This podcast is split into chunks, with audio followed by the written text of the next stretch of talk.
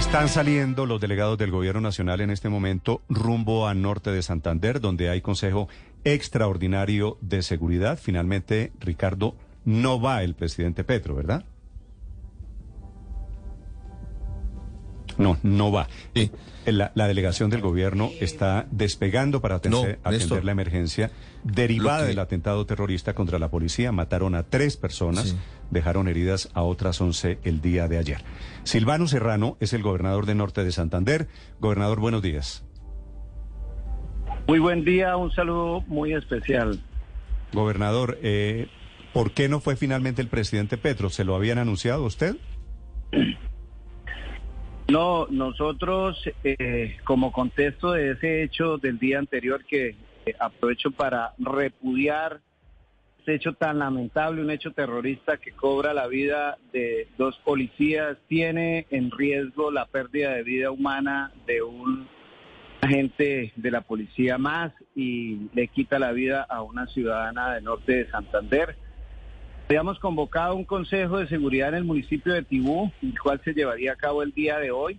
Precisamente esa patrulla de la policía, encabezada por un mayor, se dirigía al batallón del ejército a coordinar las acciones de seguridad y lamentablemente ocurre este hecho, le quita la vida a estos eh, colombianos. El señor ministro de Defensa se está desplazando en este momento. Sí, tengo la Estamos aquí a la espera de su arribo. Gobernador, ¿ustedes ya saben quién es el responsable de este hecho terrorista de ayer? En este momento ningún grupo que hace presencia en la zona se ha atribuido ese hecho tan lamentable, ese hecho terrorista, pero además policía, ejército y fiscalía desplegaron las unidades necesarias para poder recabar las pruebas, eh, los elementos materiales probatorios que permitan determinar con claridad quién es el responsable de este crimen afecta la vida de los colombianos. Sí. ¿Y ustedes allí en Norte de Santander, gobernador, no tienen ninguna sospecha?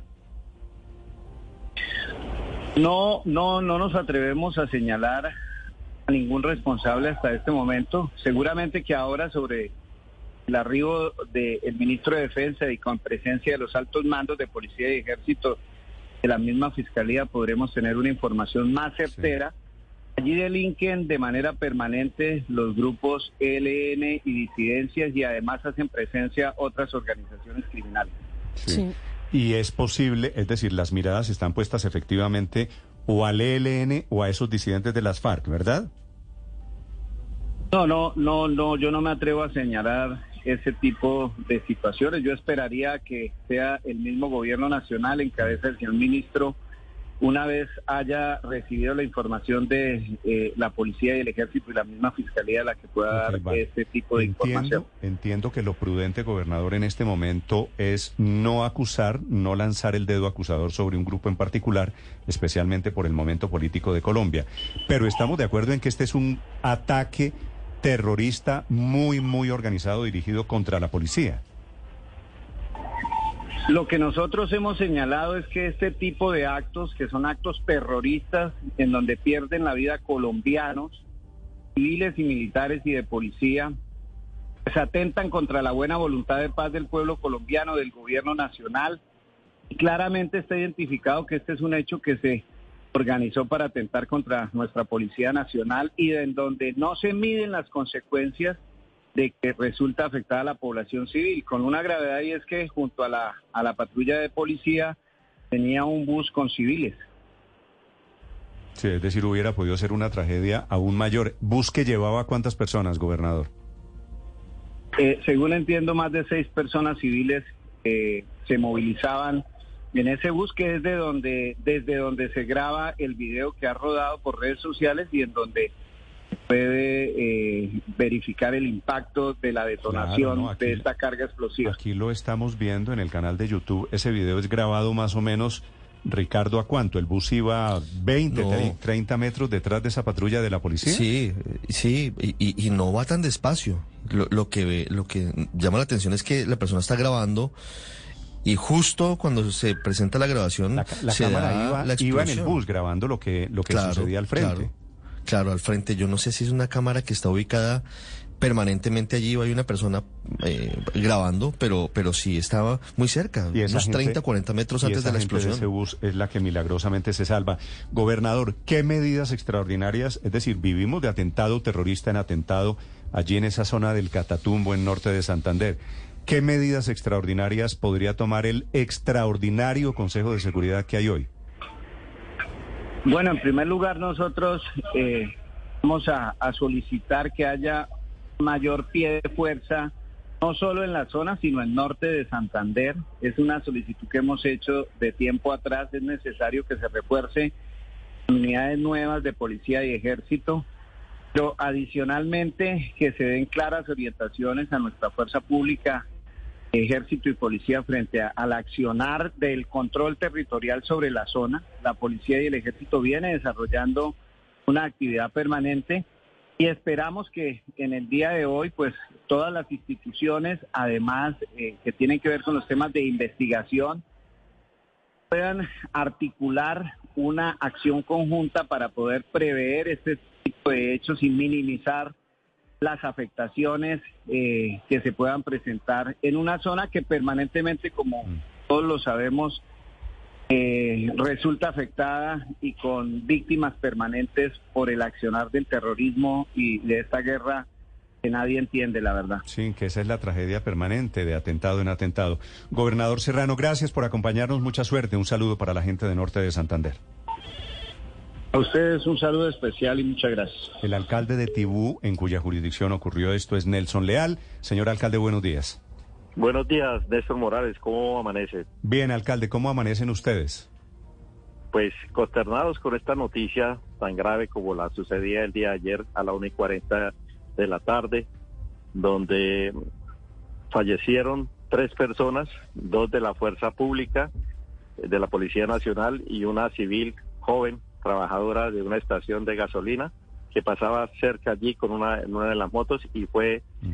eh, eh, eh, traída por una onda explosiva y causándole la muerte a esta Sí. persona. Señor alcalde, debo hacerle la misma pregunta. ¿Tienen ustedes alguna idea sobre responsabilidades, sobre autoría de este atentado?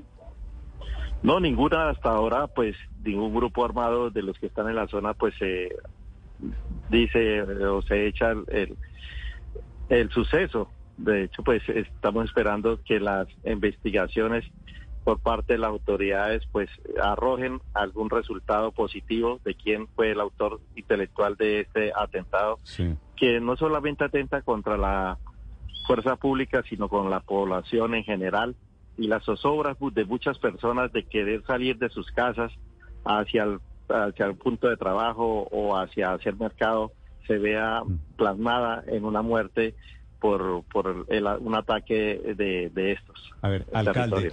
primero le, le meten el bombazo a la patrulla de policía y después atacan desde afuera la sede de un batallón del ejército que es el de la Fuerza de Tarea Vulcano, ¿verdad? Sí, señor. ¿Y, y fue el Sí. mismo grupo? ¿Eso lo tienen ustedes confirmado? Sí.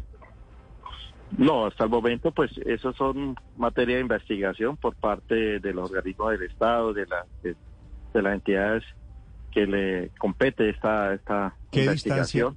alcalde, qué distancia hay entre el lugar del bombazo del atentado a la patrulla de policía y la sede del ejército atacada minutos después? Aproximadamente unos 600 metros, se podría decir, Es de decir, donde está el punto, sí. ¿y, se- y será que yo me equivoco pensando que no es coincidencia, que son los mismos terroristas?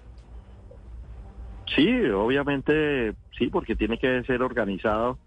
Eh, si van a hacer un atentado de esas, pues obviamente también tienen que atentar contra el contra lo- el, el ejército nacional para que no vaya de pronto a replegar sus, sus alcalde. batallones o sus personas al, al sitio, ¿no? Sí, Rápido. pusieron, pusieron ese artefacto explosivo, alcalde, casi en las narices del ejército. ¿Qué tan cerca o qué tanto territorio han ido logrando conseguir estos grupos? ¿Qué tan cerca es eso del pueblo como tal, donde hay más presencia de población civil?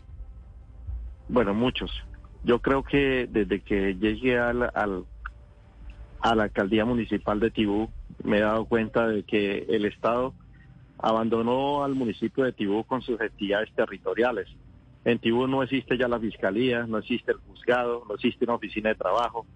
La Defensoría del Pueblo no está establecida en nuestro municipio, una oficina de derechos humanos. Necesitamos que la comisaría de familia se fortalezca, necesitamos que el ICBF también lo fortalezca. Todas estas instituciones son importantísimas porque hacen una articulación con, con la fuerza pública y el Estado. Es decir, alcaldía municipal, diócesis de Tibú, para así poder ganar también la confianza de nuestros ciudadanos y puedan generar estos espacios donde la Policía Nacional y la Ejército Nacional, la comunidad les cuente eh, y lleven sus denuncias de lo que está pasando alrededor. Es importante la comunicación eh, de todos entre, en territorio para evitar estas clases de, de, de, atentados que solo causan eh, zozobra y muertes en un país en el que necesitamos es paz y tranquilidad. Sí. Alcalde, ¿hoy hay presencia de la policía y del ejército en Tibú? Sí, claro. De hecho, hay presencia de ejército y policía, pero más allá, Néstor, lo que yo digo, tenemos que tener también las entidades territoriales en, el sitio, en el municipio, porque no es de que un atentado pase y ya, mm. vamos y hacemos un consejo de seguridad o vamos a un consejo, un consejo de gobierno y evaluamos los daños, evaluamos todo y nuevamente se sigue como si nada hubiese pasado y esto puede volver a repercutir, puede volver otra vez a que a los años 90, donde el desplazamiento masivo por parte de, la, de, los, de los ciudadanos, de nuestros líderes y lideresas, fíjese usted, el 18 de mayo fue muerto eh, una persona eh, que hacía parte, de la militante de Colombia Humana de Pacto Histórico, eh, precandidato al Consejo, y que hoy ya perdido la vida también de una manera eh, que, todos queremos que se esclarezca todos estos hechos y que realmente los responsables pues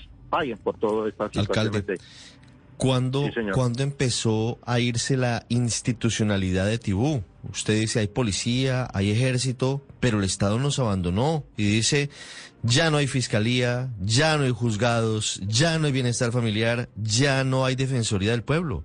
¿Cuándo se fueron las instituciones de Tibú? Bueno, Néstor, algunas se fueron, otras hay que fortalecerlas. Néstor, del 2021, cuando matan la fiscal de la fiscalía, una mujer que también todo el mundo conoció, los 11 femicidios que, que hubieron en el 2021, desde allí empezaron. Se, fue la fiscalía, luego el juzgado iba a hacer una, eh, a recuperar un predio de una finca por restitución de tierras y fueron abordados igualmente como lo de ayer, con un atentado terrorista donde pierde la vida otras personas, otras personas quedan lesionadas para toda la vida y también el juzgado se lo llevan.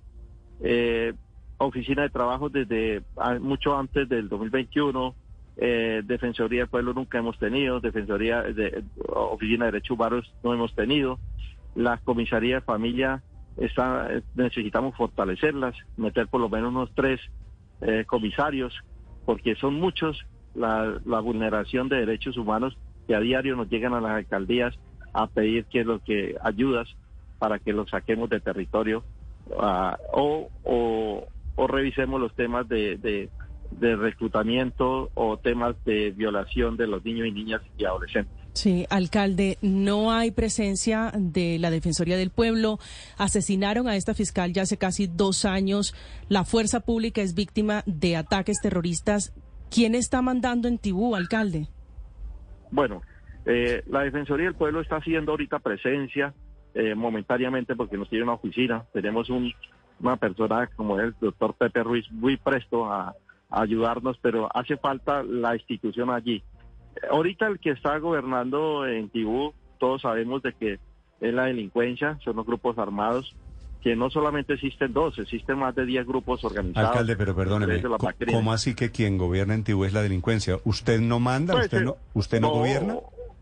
Sí, obviamente gobierno, gobierno, pero que vemos que con todos estos atentados que hoy está ocurriendo en Tibú pareciera que estuviera eh, gobernando acá, perdonen la, la, la el, corrijo, ¿sí? Con todo eso que ocurre, pues este territorio, mm. los alcaldes necesitamos herramientas y esas herramientas no es con más policía y más ejército militarizar a Tibú, mm. sino realmente que haga que haya inversión social en territorio y que estén las entidades territoriales.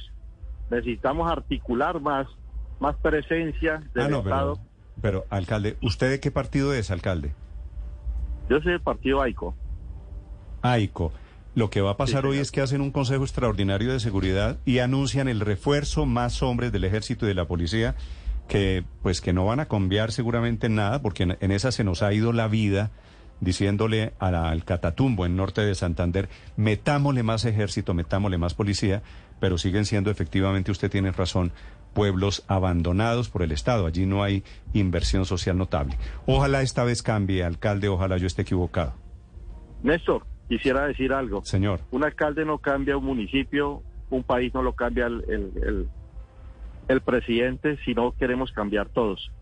Con más ejército y más policía, de pronto vayamos a tener más, más problemas en territorio, eh, vamos a causar más muertes, más zozobra por parte de la población ciudadana, que hoy ha sido resiliente a todo lo que ha pasado en el Catatumbo y que lo que pide a gritos